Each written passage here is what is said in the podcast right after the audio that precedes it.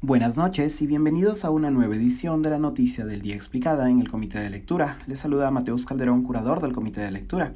El presidente Pedro Castillo anunció hace unos minutos que rechazó la carta de renuncia del premier Aníbal Torres presentada el miércoles pasado, el anuncio fue hecho a través de la cuenta de Twitter oficial del mandatario tras varios días de especulaciones sobre el posible reemplazo de Torres y de otras carteras.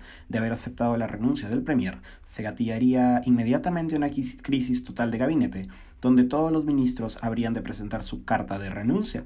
No he aceptado la renuncia del Premier Torres, quien se compromete a seguir trabajando por nuestro país, fue lo que indicó Castillo en su tuit. Torres antes se había expresado así en su carta de renuncia. Me retiro del cargo después de haber servido conjuntamente con usted a nuestra patria, especialmente al pueblo más postergado y olvidado. Hoy me toca regresar a las aulas universitarias junto a mis alumnos y alumnas y retomar lo que más extrañaba, la investigación jurídica. Esta, no obstante, no es la primera vez que una carta de renuncia de Torres no es aceptada por Castillo. En mayo pasado fue Torres mismo quien reveló que ya en abril puso su cargo a disposición, pero que no se hizo efectivo, cito, para no darle el gusto a la prensa. Se sabe, no obstante, que a pesar de que Torres no dejará el premierato, se proyectan cambios en el gabinete al cierre de esta edición, al menos un cambio, el ingreso del economista Kurt Purneo a la cartera de Economía estaba confirmado. Eso ha sido todo por hoy, volveremos el lunes con más información y no se pierdan el domingo, comité de domingo.